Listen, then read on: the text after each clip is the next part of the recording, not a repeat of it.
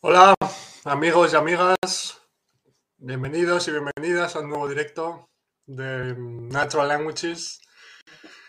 Y mm, bueno, como siempre en el, directo de hoy tengo un tema preparado, un tema específico, pero em, me podéis preguntar cualquier, cualquier duda que tengáis relacionada con aprendizaje de idiomas, del tipo que sea, y vale, tenemos a... Hola Adrián, ¿qué tal? Todo bien, todo bien por aquí. ¿Qué tal tú por Argentina? El Mundial está mejor que la semana pasada, ¿eh? En esta situación, Adrián. Em, eso es, eso es. Y nada, como siempre, pues vamos a esperar un par de minutos a que entre más gente y, y nada, es que lo primero, se me, se me oye bien, se me ve bien. Lo, más, lo más importante. Hola.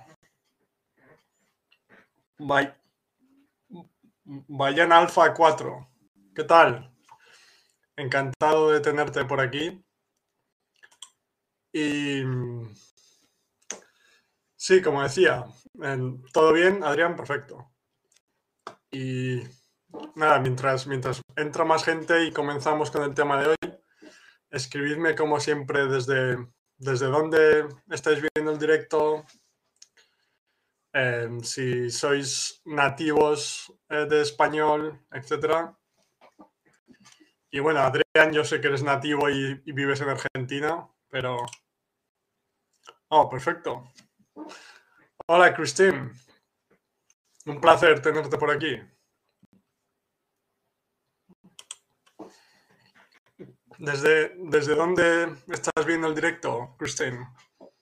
Que me interesa siempre y me gusta mucho todo, todo relacionado con geografía, otros idiomas, otras culturas. Me encanta. ¿Y desde, desde dónde estás viendo el directo, Christine? Si puedes escribir. Esos letras y números. Letras y números. Eh, Adrián. Ah, el, nombre. Vale, vale. Perfecto. Estoy en Barbados ahora, pero vivo en Canadá. Mm, qué bueno. Perfecto. Barbados en Bridgetown. ¿Sí?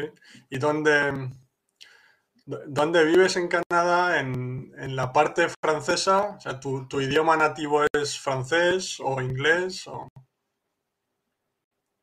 Por, curiosidad. Ah. Perfecto. Como ves, me, gusta mucho toda esa parte de geografía, de otras culturas, etc. Ontario. Perfecto. Toronto.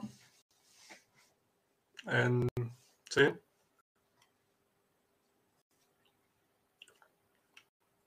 Los shorts. ¿Qué dices de los shorts, eh, Adrián? Ah, vale. Ah, los shorts, el nombre del, del canal de YouTube, sí, vale. Cerca de Toronto, perfecto. Muy bien.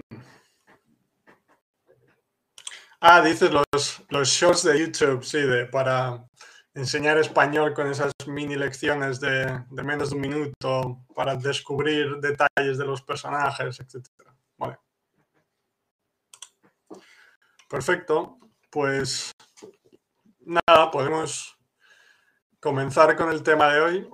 Y bueno, como siempre, en cualquier momento me podéis hacer cualquier pregunta, comentario, sugerencia, etcétera con relacionada con el tema de hoy o con cualquier tema relacionado con, con aprendizaje de idiomas. aquí tenemos a Reggie, como siempre.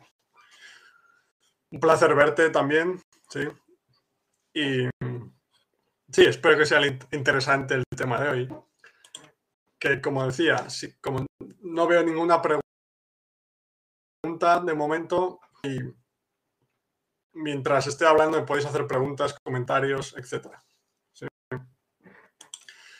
Que es muy bien, como dice Adrián, el tema de hoy es, o dice Reggie también, que es un tema interesante, es hablar de los diferentes niveles o de las, las diferentes etapas por las que, por las que vas a pasar al aprender un idioma, C2 y todo eso. Y claro, quería hablar para una forma más realista, más basada en lo que realmente pasa durante el proceso y no todos esos niveles un poco inventados de B1, B2, C1, C2 o, o C3PO, como decía en el, título del, del directo. ¿no? Porque entiendo la idea de tener, o sea, intentar buscar niveles aproximados, sí, pues, bueno, la mayoría de los casos se utiliza para, para cuestiones em, burocráticas o de trabajos, etcétera, que necesitas unos mínimos y tal, ¿no? O para determinar el nivel de una clase, etcétera. Pero lo primero que quiero comentar, antes, antes de hablar de las etapas reales, digamos, de lo que, por lo que vas a pasar realmente,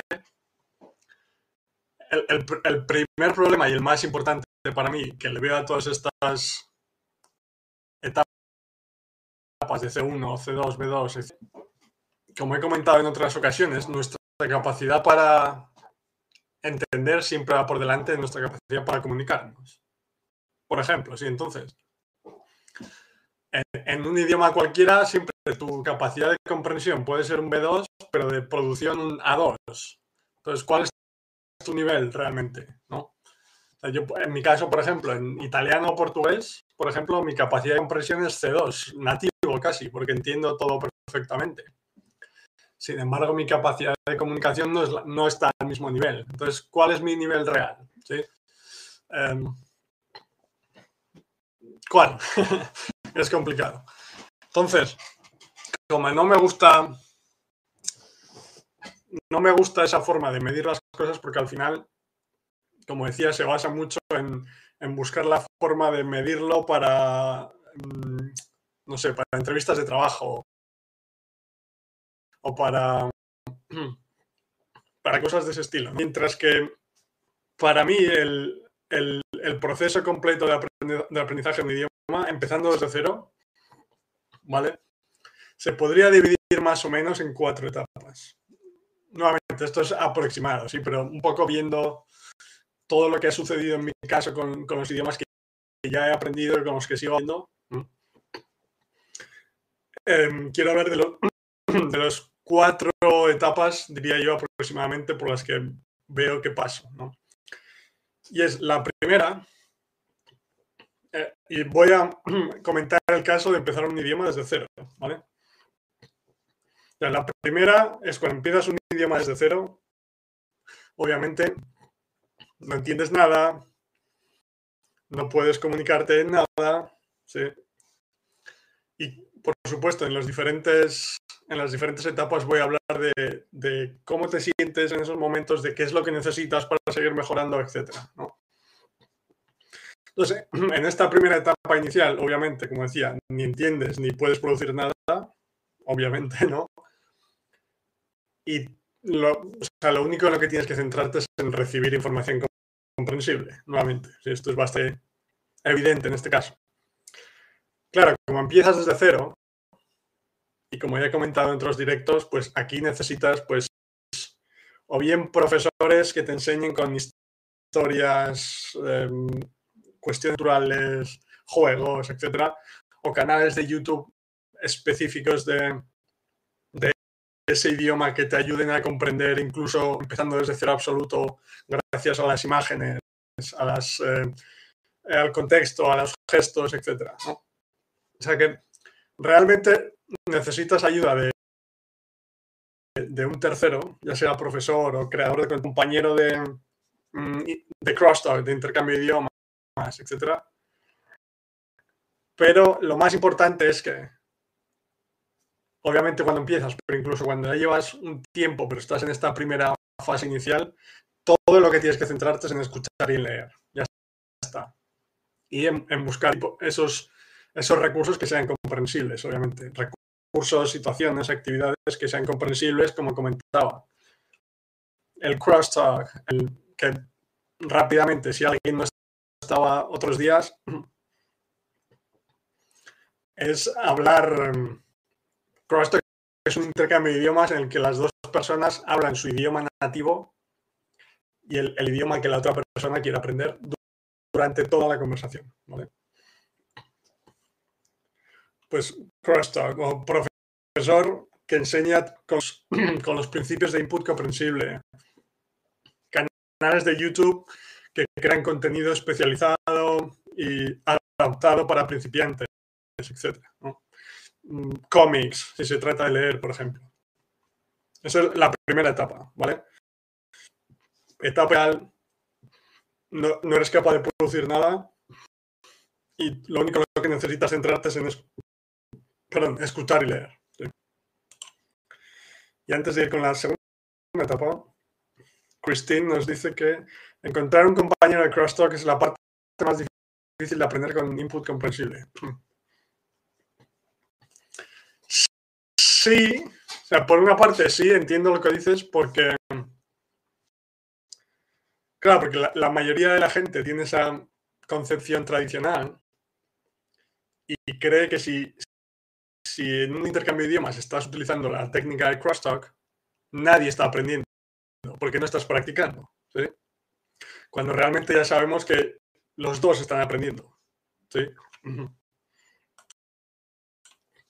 Exacto, claro la gente tiene la idea de, pues, una persona inglesa y ahora en cada idioma, así las dos personas practican eh, su idioma, o sea, el, idioma que quieren aprender. Pero eso está relacionado con el, con el método tradicional, obviamente. Y en ese sentido, Christine, ya lo hemos comentado en algún directo pero aquí está Reggie, que he comentado antes, que creó un grupo de Facebook, que Reggie lo puedes escribir en el chat nuevamente cuando quieras. Christine Facebook, específico para Crosstalk. ¿sí? Entonces ahí puedes encontrar personas que estén interesadas en aprender otro idioma y en hacer Crosstalk. Al final, me parece la opción más interesante y una idea buenísima, Reggie, porque son personas que ya conocen Crosstalk, que ya conocen la idea, entonces no tienes que convencerles que es la forma correcta, ¿vale? Y además, comentamos la semana pasada con Reggie, estoy pensando cómo lo puedo hacer para empezar a crear contenido relacionado con Crosstalk, porque me parece, me parece una idea interesante incluso para la persona que lo ve desde fuera y quiere aprender los dos idiomas.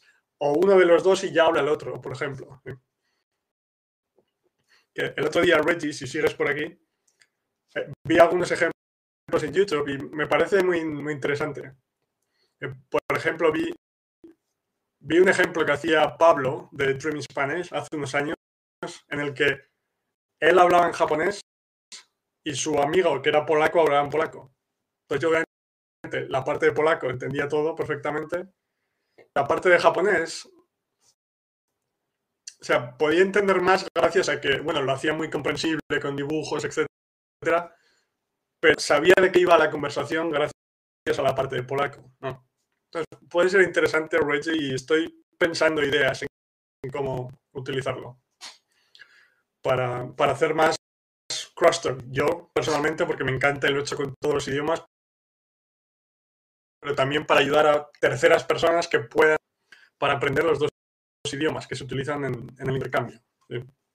Vale. Seguimos entonces. Em, la segunda etapa, ya, digamos, es que ya, ya, ya te, has estado exponiendo al, al idioma durante un tiempo. ¿sí? No voy a hablar de horas específicas porque cada uno lo sabe, cada uno depende del idioma, es, diferente, pero digamos que has estado durante un cierto tiempo y ya eres capaz de comprender recursos un poco más complejos y no dependes tanto de una tercera persona como un profesor o canal especializado. ¿no? Saludar a Mati primero. ¿Qué tal? Muy bien, Mati, muy bien. Espero que todo bien por Belfast. Por cierto, tengo más canales que tengo que recomendarte del email que me enviaste. Te enviaré otro correo. Perfecto. Como en el caso de Mati, cualquiera, en cualquier momento me podéis escribir en mis redes o el correo si tenéis alguna pregunta o, o queréis encontrar contenido sobre algún idioma específico, porque a mí, aparte de los que ya he aprendido y que sigo aprendiendo, me gusta buscar contenido relacionado con input comprensible, pues para, para aprender nuevos idiomas o para entrevistar a nuevas personas para el podcast, etc. Entonces, conozco bastantes canales, ideas en general. Vale. Entonces, esta segunda etapa que comentaba, tu capacidad de comprensión ya ha crecido bastante, pero obviamente todavía no eres capaz de, de comunicarte nada. ¿Vale? Y esto es importante porque cuando hemos estado, nos hemos estado exponiendo al, idioma que queremos durante un cierto tiempo, ya vemos que, que nuestra, nuestra capacidad de comprensión es bastante más elevada, que ya podemos, que no nos tenemos que simplemente conformar con dibujos animados, cómics y cosas tan sencillas y que probablemente no son las más interesantes del mundo para nosotros. Adultos, ¿no? Aunque los cómics están bastante bien, pero eso es otro tema. Entonces, en esta segunda etapa, digamos que llega un momento en el que, como tu capacidad de comprensión ha mejorado mucho, y igual puedes entender documentales o algún tipo de podcast, etcétera, llegas, o sea, empiezas a, empiezas a pensar que entre comillas, deberías ser capaz de comunicarte. ¿no? Y ahí es donde viene el problema, porque aunque 150, 200 horas, los que sean, tu capacidad de comprensión ha mejorado mucho, que es lo más importante y es un signo de que va todo bien. Pero es, esa, esa, creencia de que deberías ser capaz de comunicarte que te, que te está perjudicando. Entonces, esta segunda etapa, por resumir, todo lo que tienes que seguir, eh, en todo lo que tienes que seguir centrándote es en escuchar y en leer. Nuevamente. Esto va a ser el tema en todas las etapas, pero es que es, lo más importante, es lo que te hace seguir mejorando. Entonces, es, es, importante tener siempre en mente, aunque en esta segunda etapa ya eres capaz de, de comprender mucho más y empiezas, lo que hablamos el otro día, empiezas a construir como frases en, tu cabeza, a veces sin darte cuenta, ¿no? Empiezas a, pensar el idioma en tu cabeza, pero, no te puedes comunicar todavía y es perfectamente normal, así que no te preocupes y continúa centrándote en escuchar y en leer, que es lo más importante, siempre que el mensaje sea comprensible. Vale, Jerry, Reggie, perdón. Em,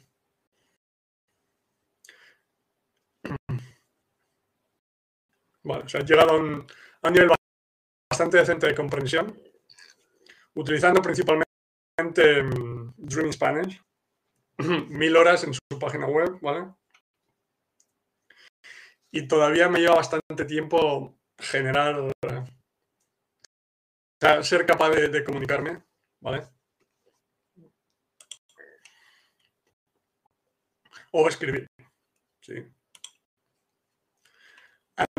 A no, ser que sea bastante simple. Ya, sí. Sí. O sea, totalmente. Al final es lo que digo siempre que aprender un idioma lleva bastante más tiempo de lo que nos pensamos, número uno. Y está, es lo que es, o sea, no hay ningún problema. Y, pero la buena noticia es que puedes seguir avanzando ¿sí? durante el proceso disfrutándolo, ¿sí? a través de recursos interesantes, de, libros que te gustan, de, podcasts sobre temas que te apasionan, etc. Esa es la buena noticia. Pero Claro, cuando yo hablaba, cuando yo hablaba de las 500 horas en italiano, primero, son idiomas bastante similares, español e italiano. Y lo más importante, como decía, que fue, fue el momento en el que empecé a ver que me podía comunicar, digamos, pero como digo siempre, todavía había un margen de mejora muy grande. Y de hecho, ahora estaré cerca de las 2.000, me imagino, porque ya dejé de contar. Estaré cerca de las 2.000 y obviamente mi capacidad de comprensión es casi el 100%, pero me puedo comunicar bastante bien, pero siempre hay cosas que quiero decir y no me salen todavía, etc. Y, por ejemplo, en el caso del inglés, para hablar como habla ahora, pues es que es imposible calcularlo, pero o sea, he estado viendo la NBA en inglés durante tanto tiempo que no sabría decirte cuántas horas, pero probablemente me haya expuesto más de 10.000 horas al inglés, seguro. NBA, pero también muchos otros tipos de recursos, conversaciones en la vida real, etc. Entonces, o sea, lo más importante, digamos, en este ejemplo, Reggie, por, en general, es que si sigues los principios correctos, si, te centras en recibir información comprensible y, tienes paciencia en la parte de comunicación, ese momento acabará llegando. Y si, si no has llegado todavía, es que necesitas escuchar y leer más, simplemente. Que no hay atajos, como digo siempre. Entonces, eh, y es que lo... hay una parte, como digo siempre, de un poco de salto de fe digamos, porque, claro, al ser un proceso subconsciente también es más difícil de medir y no sabes realmente, ¿está funcionando o no está funcionando? ¿Sí? ¿Me explico? Pero bueno, al final, como digo, siempre es el mismo proceso por el que todos aprendimos nuestra lengua materna, ¿no? Un proceso que funciona siempre y yo lo he visto en mi caso con el inglés y con los otros, con italiano, portugués, francés, y lo continúo viendo, sí, con polaco, mejorando los otros, ahora aprendiendo alemán y ruso, etc. Y como digo siempre también, yo me acuerdo perfectamente de no ser capaz de, de comunicarme en inglés después de todos los años de aprender en el colegio, etc. Y, o sea, que, que no es una cuestión de talento, es a lo que me refiero, ¿vale? Perfecto, Mate. Sí, Cristian dice, Reggie, mil horas es un, es un logro, sí. Estoy intentando llegar a 600 horas para el final de año y unas mil el próximo año. Perfecto. Y tengo muchas ganas. Sí. Es que es, lo más importante, es, exponerse al idioma, escuchar y leer y ese momento de comunicarse ya es que va llegando poco a poco. Es que o sea, es, es como funciona, va llegando poco a poco. Y además, lo más importante, igual las, las 100, 200 primeras horas, dependiendo del idioma, igual no las disfrutas al 100% porque igual estás viendo dibujos que no es lo más interesante o tipos de recursos muy sencillos que lo necesitas para que sea comprensible, pero que no es lo más interesante para ti. Pero a partir de ahí es que es, es que continúas mejorando disfrutando del proceso, como, como digo siempre, escuchando podcasts que te interesan, viendo, leyendo libros, o teniendo conversaciones con gente estilo crosstalk, sin, sin ningún tipo de presión, etcétera, etcétera. Entonces, aunque puede parecer mucho tiempo, es un tiempo que estás disfrutando constantemente y además poco a poco vas a ir viendo como, uno, tu capacidad de comprensión mejora mucho, que ya es bastante interesante, y dos, como tu capacidad de comunicación va apareciendo poco a poco. ¿Mm?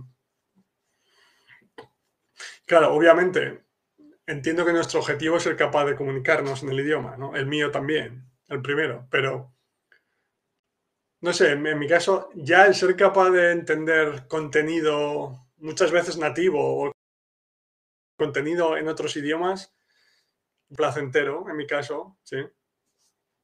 Entonces, obviamente voy a continuar hasta que sea capaz de comunicarme, pero ya esa primera parte ya es bastante, interesante para mí. No he utilizado Dream Spanner. He visto extra y he escuchado un montón de podcasts.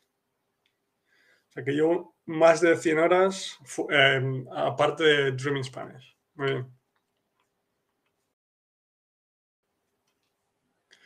Sí, en, tu caso, Christine, como decía, como le dije a Maddie, si hay algún, algún tema específico que, te interesa más, que te gusta historia, filosofía, política, lo que sea, e, escríbeme un, correo. Mi correo está por ahí, pero es álvaro at naturallanguages.com. ¿sí?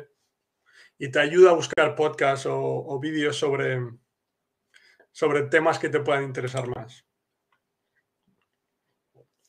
Pago por Dreaming Spanish también, Mati. Vale. Ahora voy contigo, Adrián. Un momento. Es un gran objetivo, Cristian. Te deseo lo mejor. Perfecto. Me gusta, me gusta.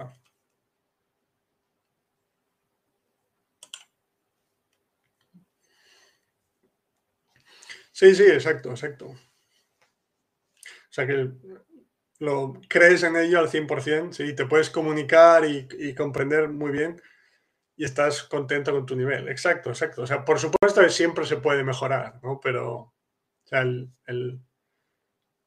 salto desde esos primeros momentos en los que entender cualquier cosa y ahora que eres capaz de entender todo, incluso comunicarte, claro, como tú, siempre digo, estás dentro de tu cabeza todos los días, es difícil ver ese, es difícil ver un salto grande de un día para otro porque no pasa, obviamente, pero si te paras a reflexionar y miras seis meses atrás, por ejemplo, cuál era mi capacidad de comprensión y cuál es ahora, o de comunicación, ahí puedes ver la, diferencia, claramente. Pero es verdad que el,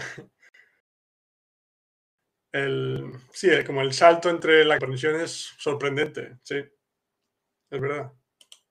Es, em, experimentarla como un adulto.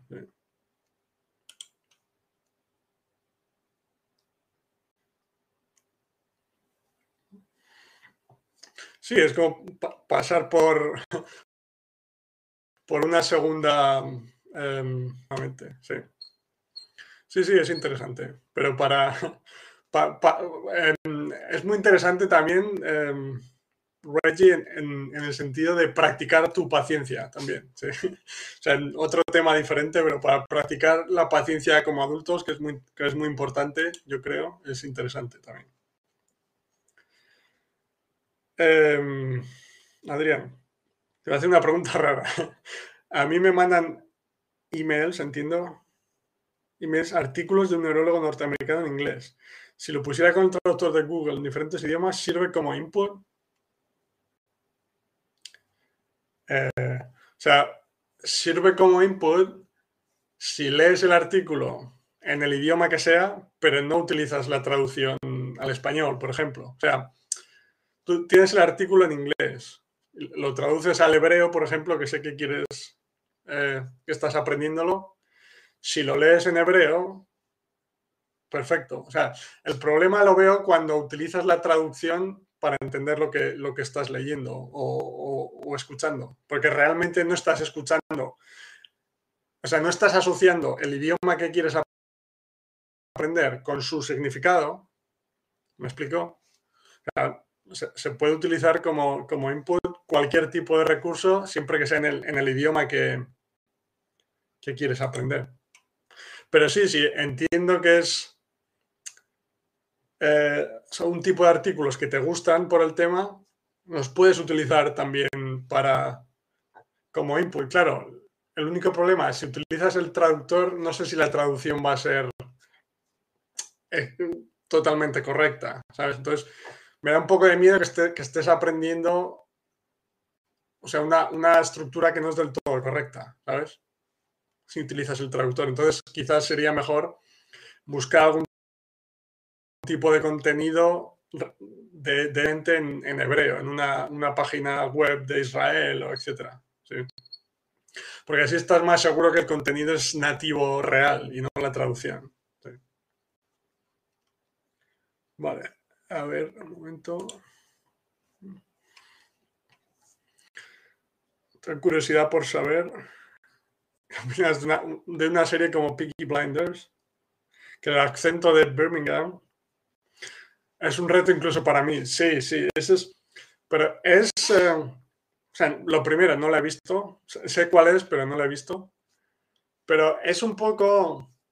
Creo que lo he comentado algún día. Que es. eh, o sea, yo, por ejemplo, cuando. Ahora ya no lo necesito, pero cuando estaba eh, en una etapa anterior aprendiendo italiano, portugués o francés, claro, te- tenemos ganas de, de consumir contenido lo antes posible, contenido original. Por ejemplo, si estás aprendiendo español de España, pues quieres consumir series, películas, programas de televisión de España. O yo, en el caso de francés, de Francia. O portugués de Brasil. Italiano de Italia, etcétera.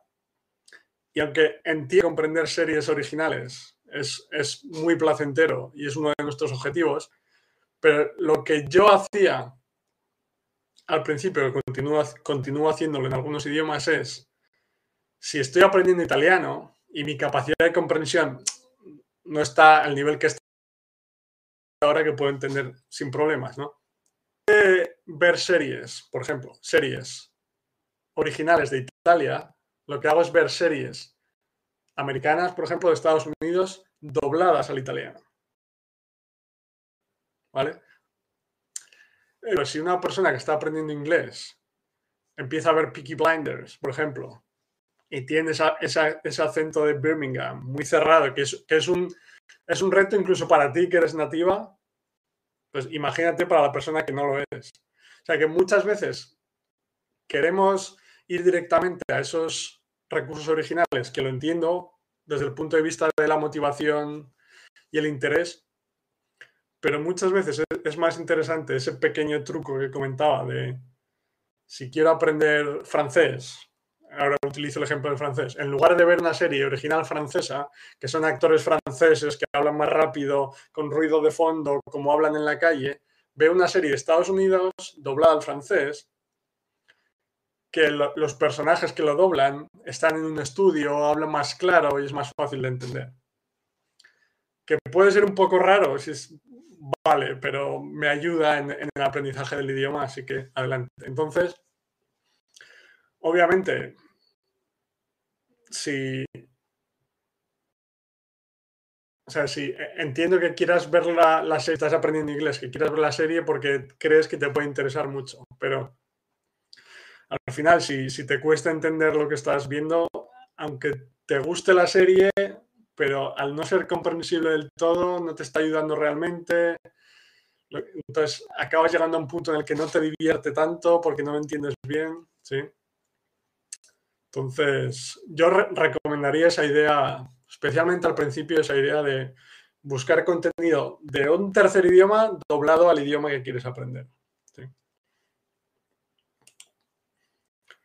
Reggie, ¿crees que una forma de medir realmente el nivel de, de adquisición de un aprendiz ah, podría ser desarrollado algún día? Hmm. Buena pregunta, buena pregunta, lo primero.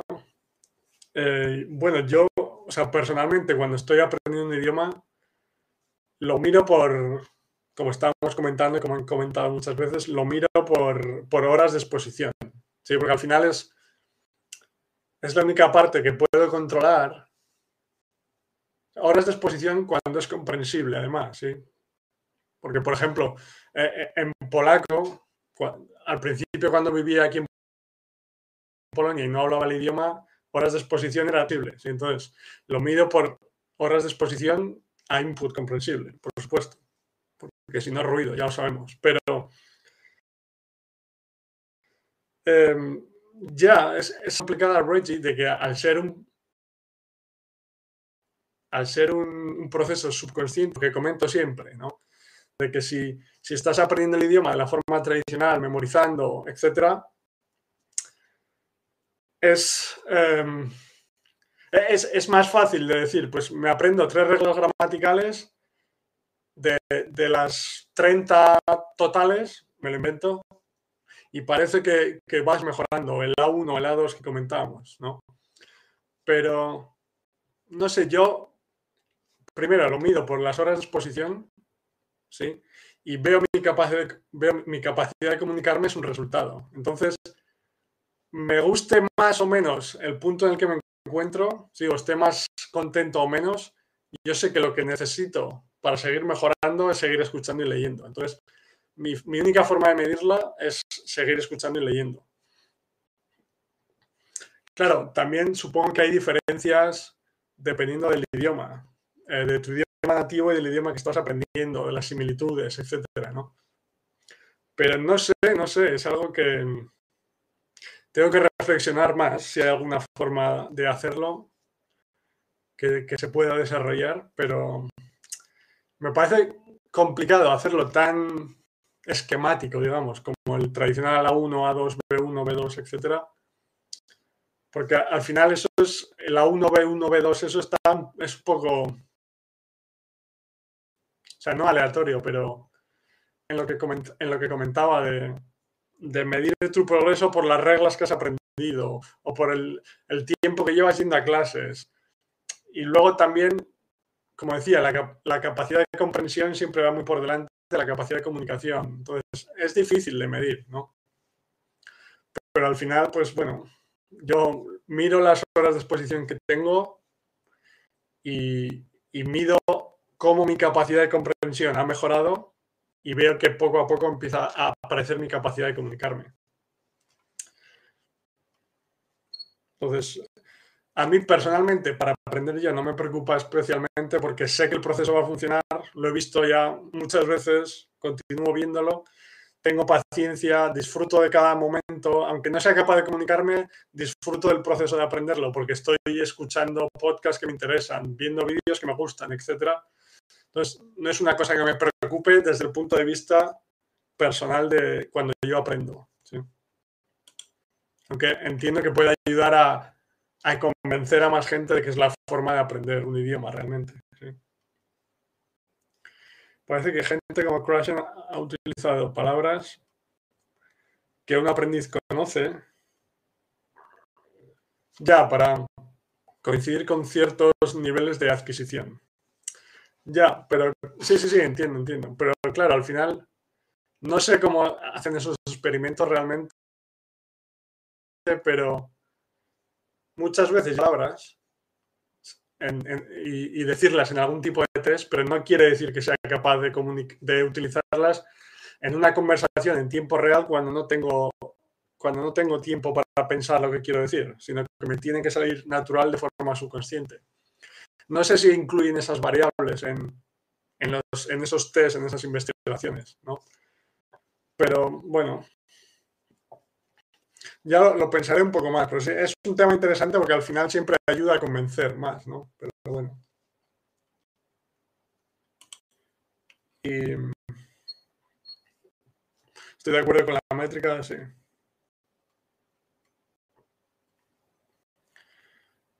Pero simplemente parece desde mi experiencia que la comprensi comprensibilidad, comprensión de esas horas eh, hace una marca una gran diferencia. Sí, sí, claro.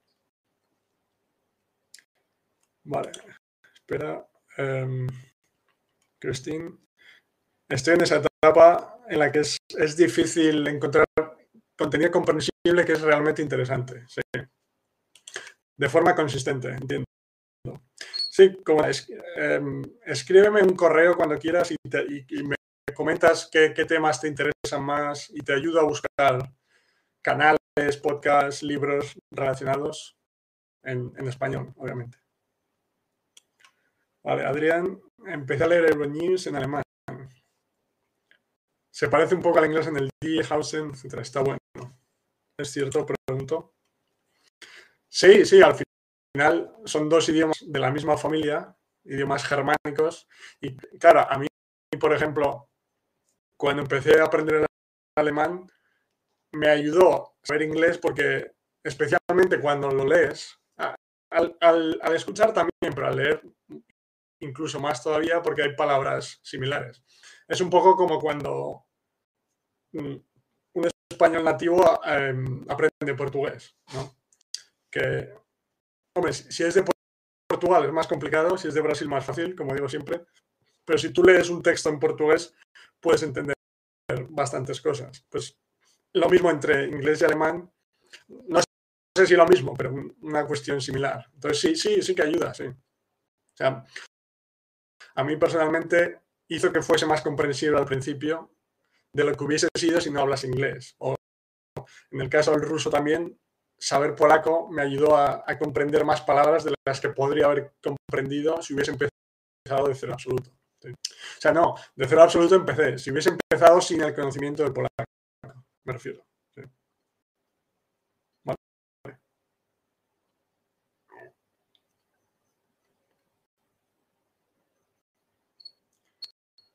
Ah, vale, continúo con Adrián y empecé a entender más Wikipedia en hebreo, estoy contento. Sí, esa es buena. Te cuento, vale. Y también las noticias. Y tiene razón, hay mucho los deportes y el mundial. Claro. Claro, al final es un tema que entiendo que te interesa mucho, sí, y además los deportes tienen esa parte física que he comentado otras veces, que el comentarista explica la jugada, lo que está pasando y la ves al mismo tiempo en el campo, entonces es más fácil asociar las ideas. Sí.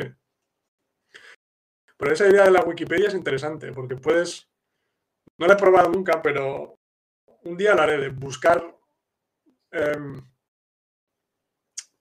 información sobre temas que te interesan y como está en muchos idiomas, pues buscarlo en el, en el idioma que estás aprendiendo. Puede ser interesante como, como lectura, digamos. En, lugar de un libro, pues artículos de Wikipedia sobre el tema que sea que te interese, ¿no? porque está en todos los idiomas. Lo probaré un día, pero buena idea. A ver, he escuchado hablar de la fórmula Alki. No, pero me comentas. Fue desarrollada por MJ Brown. Sí, de la fama de AWA, que es la el programa de, Tailandia, creo. Vale. Para medir el nivel dependiendo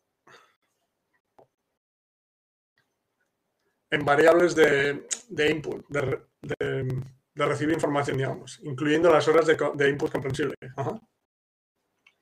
Pues no, no lo conocía.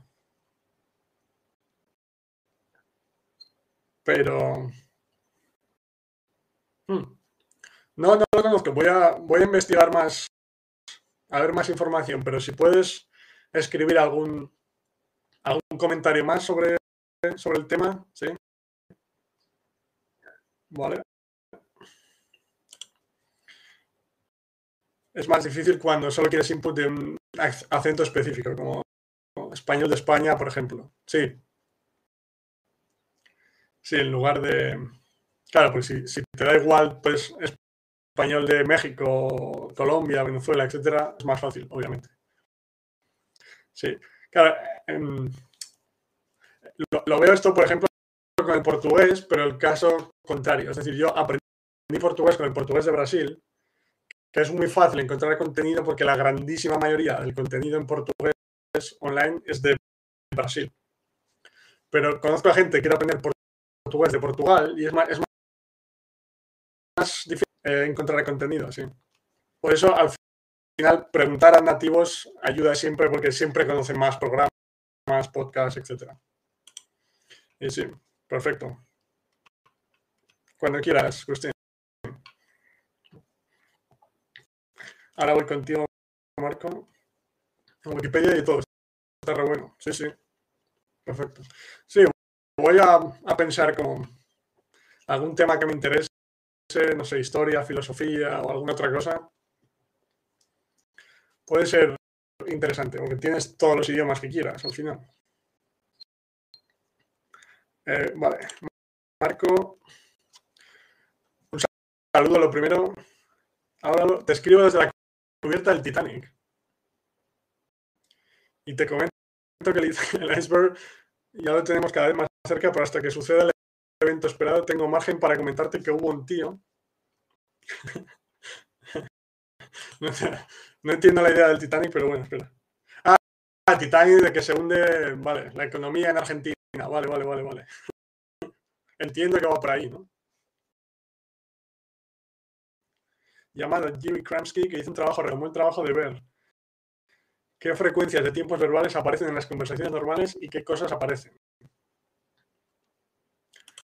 Vale, como aparece que el presente siempre se usa en 57%, le sigue el pasado siempre con 19, futuro 8, 5, etc. Entiendo, o sea, lo, lo presentas como... A ver cómo lo digo. O sea, como un, ejemplo de los, los, tiempos que más se utilizan, ¿sí? Con la idea de aprender ese tipo de estructuras antes para comunicarse, para ser capaz de mantener conversaciones más rápidamente, lo entiendo por, ahí. Luego el presente perfecto, etc. Vale. El, el único problema que veo esto, Marco, o sea, entiendo la idea, es que, y Krashen ha hablado de esto en una de sus teorías, en la teoría del, del orden natural, digamos, me parece. Es que, aunque ciertas estructuras aparezcan más, o ciertas estructuras parezcan más fáciles, fáciles desde el punto de vista consciente. Ahora, ahora explico, ahora pongo un ejemplo. Em, vale, te a Argentina, perfecto. O sea, con, investigando con bastantes estudios, especialmente con inglés, en tanto nativos como en no nativos, eh, lo que veo es que ciertas estructuras tienden a, adquirirse más, más tarde. Independientemente de, cuán comunes sean y de su dificultad consciente. Un ejemplo. Él habla de la regla de añadir una S en la, tercera persona del singular. Me presente. Pues I want, he wants. Es una regla que desde el punto de vista consciente es muy simple, ¿vale? Y que es presente simple, como comentabas, que es de, las que más se utilizan. Entonces, puedes pensar que una buena idea aprender eso primero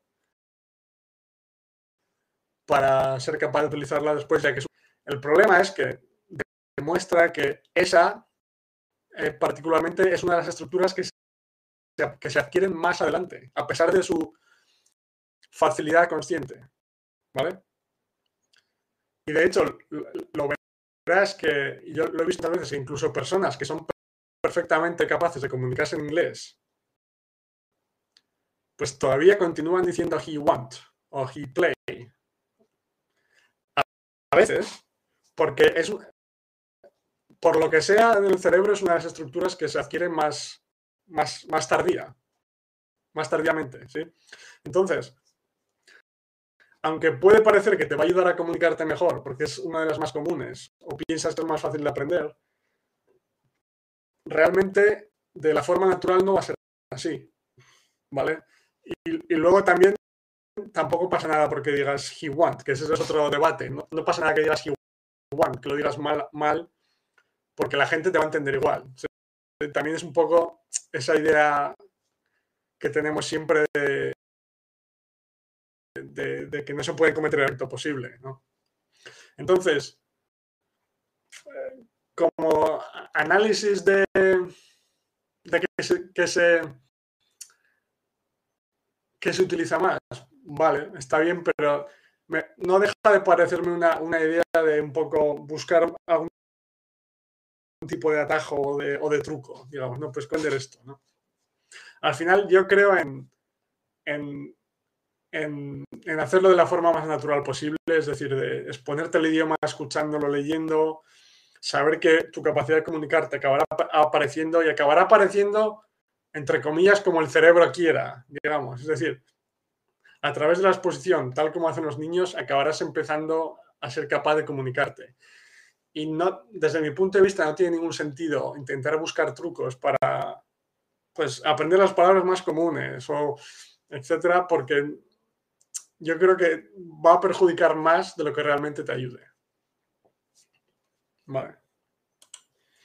Reggie MJ Brown describe la fórmula en detalle en su libro De dentro a fuera. Vale, lo leí hace, hace unos meses. Las variables incluyen, claro, el lenguaje nativo del aprendiz, el lenguaje que quiera aprender, la eficacia del, del input comprensible, las horas de input y lo que llama ceiling factor, o el factor del, como el techo. Él creía que la práctica consciente imponía un límite en el nivel final de un aprendiz. Ah, interesante.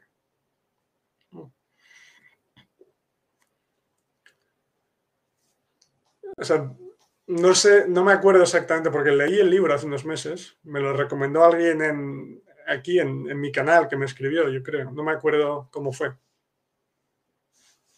Pero es interesante porque, o sea, digamos que, como ya he comentado últimamente, que creo que aprender idiomas conscientemente, es decir, la forma tradicional de, de memorizar cosas, aprender reglas gramaticales, etcétera, desde el punto de vista consciente, no solo no ayuda, sino que estoy casi convencido de que perjudica y ya lo he comentado en alguna ocasión. Entonces me, cuadra, sí, me parece posible. Entonces ya em, leeré más sobre, sobre esto que me comentas de Algi, ¿era? ¿Sí? Método Algi o... No me acuerdo dónde estaba. La fórmula Algi, vale. Ya lo buscaré, sí. Perfecto, en caso de que alguien quiera echarle un vistazo o, probar a ver qué pasa. Perfecto. Sí, sí, aquí está el libro que comentas, que es muy interesante.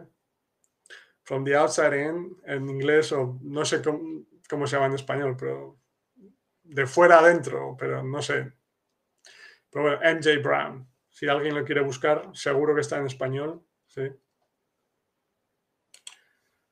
Vale, pero muy, muy interesante, Reggie. Sí.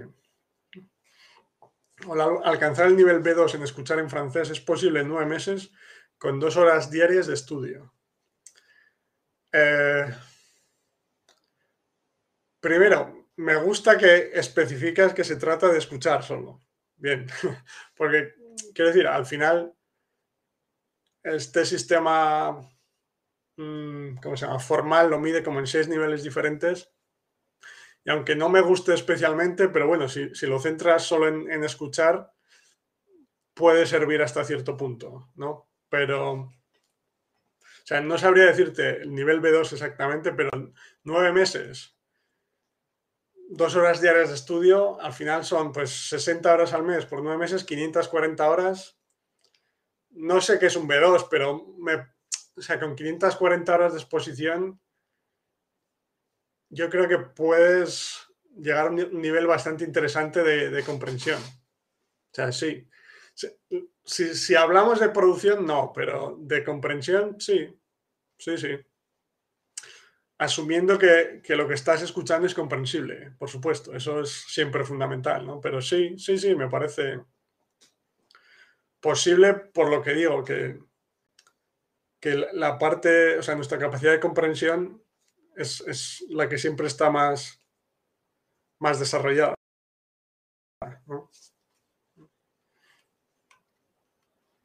Entonces, desde mi punto de vista, sí. Vale. Práctica consciente como hablar, pregunta eh, Christine. Ya en, el caso de Reggie, Reggie, ¿puedes escribir a qué te refieres? O sea, ¿te refieres a hablar o a práctica consciente de, de estudiar o de aprender el idioma desde, el punto de vista consciente?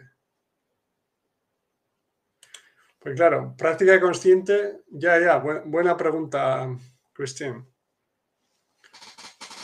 Sí, ahora tiene, más sentido, como ¿te refieres a la intención de hablar antes de estar preparado o preparada? ¿Es eso, Reggie? Sí. O sea, el, forzar la producción, digamos, Dice, vale, que hace una, lista de, cosas diferentes en el libro eh, para explicar a lo que se refiere con práctica consciente, ¿no? Vale, vale, pues ve escribiendo a lo que te refieres. Ahora continúo. Pero buena pregunta, Cristín. Y pero bueno, por terminar con el tema de hoy, yo he observado más o menos aproximadamente que en los que continúo aprendiendo hay como cuatro etapas, que es la primera que comentaba, en la que entiendes muy poco y no puedes hablar nada, que lo único que tienes que hacer es centrarte en escuchar y leer el máximo posible. Esa segunda etapa, en la que tu capacidad de comprensión ya ha mejorado bastante, pero todavía no hablas nada, ¿sí? Aunque empiezan a aparecer esas, esas hipótesis en tu cabeza que comentaba el otro día, empiezas a a pensar frases en el idioma, ¿no? Pero nuevamente, el hecho de que tu capacidad de comprensión haya mejorado bastante no te debe llevar a, no te, no te debe llevar a pensar que, que deberías ser capaz de comunicarte, porque no es así. Entonces, es perfectamente normal que después de haberte expuesto al idioma durante bastante tiempo y haber mejorado tu capacidad de comprensión, el proceso funciona así simplemente y lo que tienes que centrarte es en seguir escuchando y seguir leyendo. Y además en este punto seguramente ya eres capaz de entender bastante más de lo que eras antes y puedes entender muchos recursos diferentes más interesantes para, ti como adulto, eh, etcétera. ¿no? sea podcast, vídeos, libros, etcétera. Después, digamos que como una tercera etapa en la que, por supuesto, tu capacidad de comprensión has seguido mejorando, pero ya eres capaz de comunicarte más o menos, que es un poco el caso que comentaba con el italiano o el caso que comenta Reggie ahora, sí que él es, entiende perfectamente, entiende la mayoría y se puede comunicar, pero todavía no tiene esa naturalidad en, la comunicación, digamos, eh, total, ¿no? Entonces, es como, digamos, una etapa en la que ya empiezas a ver que eres capaz de comunicarte, Todavía no como te gustaría, todavía no con la fluidez que te gustaría, pero nuevamente es perfectamente normal, el proceso va bien, sí, no pasa nada. Y nuevamente lo que tienes que seguir centrándote, centrándote es, em, escuchar y leer. Eso es lo más importante, que lo que necesitas para seguir mejorando es escuchar y leer. Tu capacidad de comprensión irá apareciendo poco a poco como consecuencia, como resultado. Entonces, tu capacidad de comunicación, digamos que va a mostrar lo que has aprendido, más que ayudarte a seguir aprendiendo, si tiene sentido, ¿vale? Entonces, sigue escuchando y leyendo. Y finalmente, la etapa final en la que ya eres capaz de comunicarte con naturalidad, puedes no ser capaz de utilizarlas, alguna expresión en alguna situación, que es normal, nos pasa como nativos también, pero pero ya eres perfectamente capaz de comunicarte, perfectamente capaz de seguir mejorando a través de conversaciones en la vida real, cualquier tipo de contenido, etc. Entonces, digamos que es, son las cuatro etapas, o sea, lo he dividido yo más o menos en esas cuatro etapas porque me parece más, más adecuado a la realidad y sobre todo para, para seguir eh, enfatizando la importancia de, escuchar y leer de la parte de input para seguir mejorando. Y, también para, para que nos demos cuenta, como digo siempre, de que si no eres capaz de comunicarte como te gustaría en un momento específico, no quiere decir nada. O sea, bueno, si sigues los principios correctos, claro. Si no eres capaz porque estás aprendiendo de la forma tradicional, hay que cambiar algo, ¿no? Pero si, aprendes de acuerdo a los principios correctos, te centras en escuchar y leer mensajes comprensibles, recursos comprensibles, si no eres capaz de comunicarte como te gustaría todavía, simplemente quiere decir que no has llegado a ese punto aún. Y ya llegarás. O sea, es un proceso natural, ¿vale? Entonces, creo que es importante recalcarlo porque al final es la causa principal de frustración, ¿no? El, el no ser capaz de comunicarte como te gustaría, pero es simplemente cómo funciona el proceso. Por eso quería un poco enumerar las cuatro fases para que vierais que, uno, que la capacidad de comunicación es un resultado, Entonces, todo va bien, no hay problema. Como comentábamos antes, que probablemente lleva más tiempo el que nos pensamos, aunque podemos disfrutar del proceso siempre, lo cual es crucial. Y tres, que lo que necesitas para seguir mejorando, estés en el nivel que estés, es seguir escuchando y seguir leyendo. Ya está. De las 80.000 cosas que digo, que diré, que seguiré diciendo, es, es, lo más importante al final. Vale. Y Reggie dice, lo que él llama los, los terribles cinco, que son los siguientes. Hablar, preguntas, diccionarios, apuntes y análisis. All, sí, todos como demasiado pronto. Ya. Reggie, muy de acuerdo, sí. Es como intentar hablar cuando no estás preparado, ¿no? O preguntas, entiendo, como en, el caso de, que la, tercera, otra persona te hace preguntas a ti para que te comuniques, ¿no? Entiendo. Diccionarios, apuntes, análisis. Al final, sí, lo veo todo relacionado con, con la forma consciente de aprender el idioma, prestando atención a, a, las palabras, a los verbos, a las conjugaciones, a las terminaciones, a las declinaciones, al idioma en sí en lugar del mensaje, que es lo realmente importante, y adquirir el idioma un poco como, como efecto secundario de entender el mensaje sobre el tema que, estás escuchando, leyendo, que es lo más importante al final, porque nosotros adultos tendemos a un poco, porque yo creo, un poco, porque ya tenemos la conciencia del mundo que los niños no tienen, pero también mucho porque estamos acostumbrados a, a los métodos tradicionales, a prestar atención a la forma, a las palabras específicas, cuando al final lo, más importante es entender el mensaje. O sea, lo más importante es el mensaje. ¿sí? Si, yo estoy escuchando un podcast sobre filosofía porque me, porque me interesa la filosofía, lo escucho en portugués, que es lo que hago realmente, me interesa entender las ideas de los filósofos, de, de lo que están hablando. Y como consecuencia de ello estoy aprendiendo el idioma.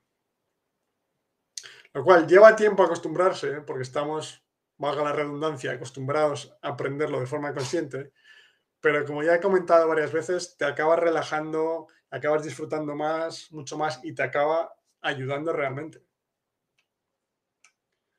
ahora voy contigo, Adrián. Análisis como, sí, el, el, pasado se utiliza aquí porque bla, bla, bla. Sí, claro. Entiendo. Sí, al final Perfecto. Sí, gracias, Reggie. Perfecto. Sí, al final es ese análisis del idioma en sí, de, más que de, del mensaje, del contenido, que es lo que comentaba antes. Vale, Adrián me dice. Álvaro, gracias por el polaco al ruso, se parece mucho, pregunto. Vi que las letras son distintas como el checo, etcétera, creo. Sí, o sea, el. Espera. Te ayudó mucho el parecido, pregunto, perdón, me comí una letra de tu nombre, sin problema. O sea, sí, las, las letras son diferentes porque, claro, el polaco tiene el, alfabeto latino, el mismo que el español. Alguna, alguna letra diferente, pero, o sea, no diferente, como una S con un acento, por ejemplo, pero no tiene problemas en ese sentido, mientras que el ruso tiene el alfabeto cirílico.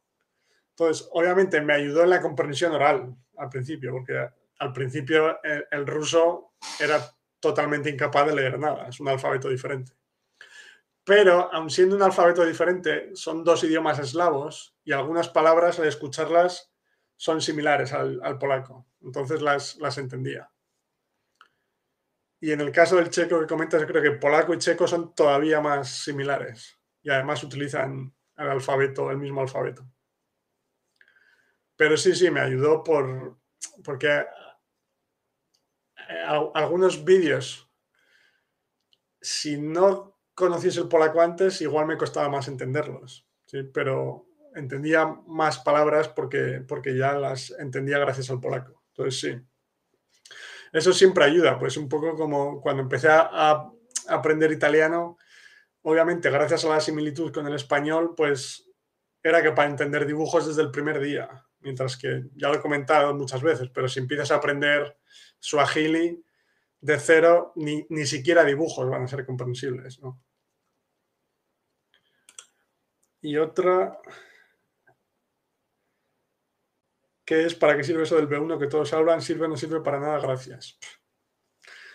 Desde mi punto de A ver, o sea, yo creo que se utiliza para medir los diferentes niveles de una persona en, un idioma extranjero, pero se utiliza sobre todo en ambientes formales, en plan de entrevistas de trabajo, que necesitamos que tengas un B2 de inglés para poder trabajar en la empresa.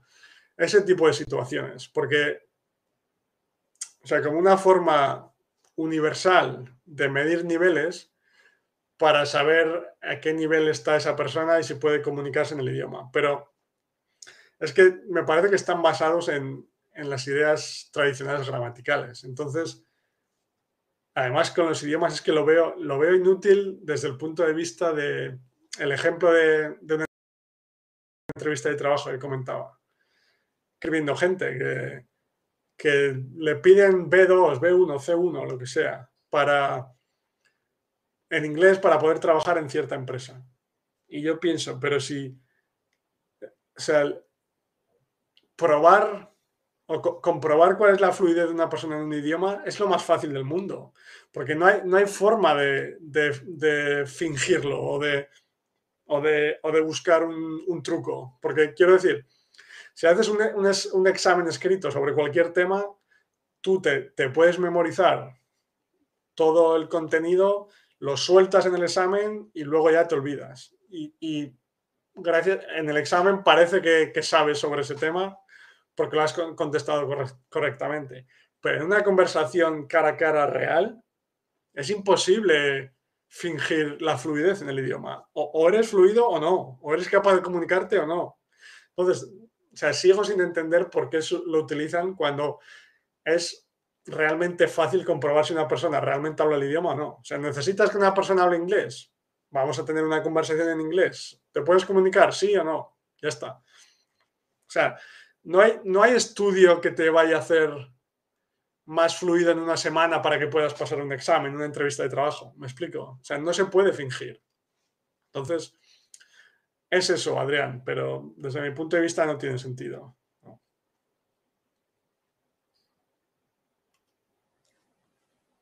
Perfecto. Eso es. Eh, vale. Hola, Piero. Un placer tenerte por aquí. Bueno, yo soy español, pero vivo en Polonia, así que realmente saludo a Polonia. Pero entiendo que eres italiano, Piero, por el nombre, o escribes desde España. Vale. Una vez alcanzada cierta fluidez en un idioma, si no se tiene exposición a él, ¿cuánto tiempo crees que puede pasar sin que se produzca una pérdida importante de nivel en ese idioma? Yo realmente creo que, o sea, ese es un tema muy típico también de la de si los, los, los idiomas se olvidan o eh, se me olvida porque no he practicado, etc. Yo creo que si, si has aprendido el idioma con input comprensible, siguiendo los, los principios correctos, no se olvida nunca. Eh, es mi opinión, ¿vale? Y, y te voy a poner un par de ejemplos eh, sencillos porque creo que, que, van a ayudar. Y es que el primer año que fui, en 2016, fui a una, una conferencia para profesores que enseñan con input comprensible, etcétera, en, en Francia. Y, una de las actividades por las tardes era una actividad en la que los profesores daban una pequeña clase, una pequeña lección en, en, en, su idioma, en el idioma que enseñaban, y el resto de profesores hacíamos de estudiantes. De esta forma, el profesor que practicaba la técnica, o sea, el profesor practicaba la técnica, perdón, y nosotros le ayudábamos como estudiantes, pero también nos ayudaba a ver la situación desde el punto de vista del estudiante, o sea que era muy interesante.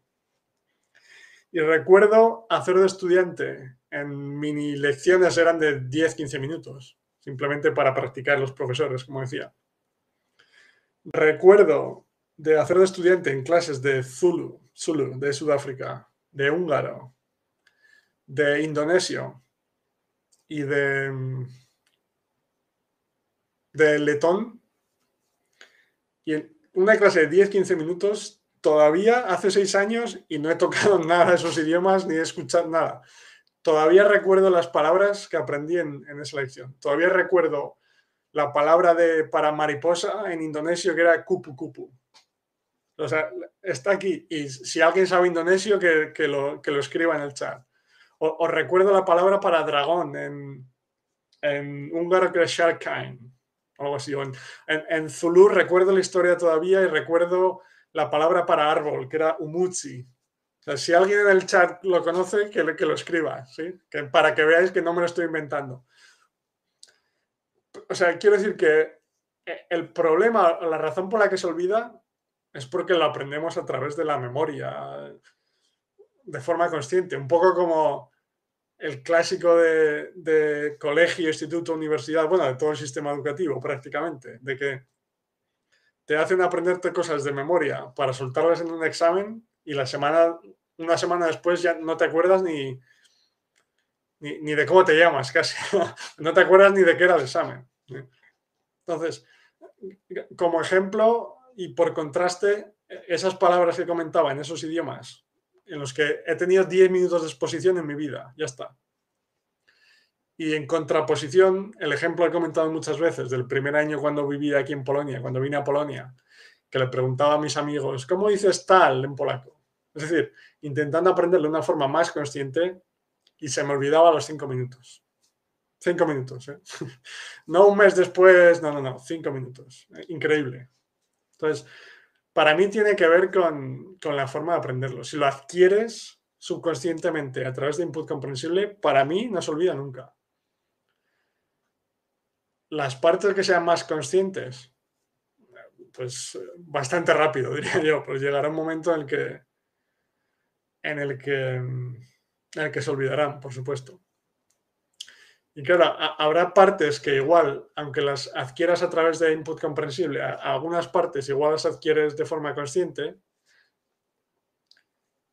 Y, al producirlas tú en la comunicación, cuando tú intentas hablar, necesitas más tiempo para pensarlo. Y entonces, dentro de un tiempo, si no sigues exponiéndote a ese idioma, cosas, partes, pero son esas que aprendiste conscientemente, que no aprendiste realmente de la forma correcta, digamos. Entonces, por resumir, mi opinión es que si se aprende de la forma correcta, no se olvida nunca. No tengo, te quede claro que no tengo mm, pruebas científicas de, estudios, investigaciones sobre esto, ¿vale? Es mi, sensación personal, ¿vale? Que, quede claro esto. Pero es, es mi opinión, sí. Muy bien. Bueno, pues no sé si hay alguna pregunta más, algún comentario más.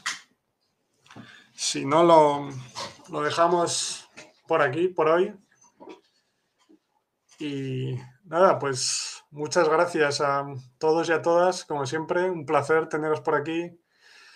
Un placer eh, a la gente que está siempre por aquí, gente nueva, todos y todas sois bienvenidos y bienvenidas. Y como decía, podéis contactar cuando queráis en cualquier red social, correo, email, sí, lo que queráis. Y nada, pues un placer, como siempre. Antes de terminar, Marco, durante 40 años me olvidé de hablar y escuchar polaco y he vuelto a hacer hace poco y no te digo que es como andar en bicicleta que no se te olvida, pero casi. Casi te das cuenta de que siempre estuvo ahí. Exacto. Perfecto, Marco. Muchas gracias. Eso es. Sí, igual, quiero decir, igual necesitas unos días para, no sé cómo explicarlo, pero un poco volver a la, a la situación en tu mente, pero si la aprendes realmente está ahí, está ahí. Sí. Perfecto. Gracias, Marco. Perfecto. Un abrazo, Adrián. Buena semana a ti también y gracias por estar por aquí. Como siempre, es un, verdadero placer. Y muchas gracias, Christine, también. Eh, espero que te lo pases muy bien por Barbados. ¿sí? Y nada, como decía, escríbeme el email cuando quieras y te, te ayudo a buscar contenido. Y gracias, Mari, a ti en Belfast también. Que tengas una buena semana. Bueno, que tengáis todos y todas una buena semana y nos vemos en un próximo directo con nuevo tema, nuevas preguntas, etc. Y nada, muchas gracias a todos por estar aquí y por vuestra participación. Chao, gracias.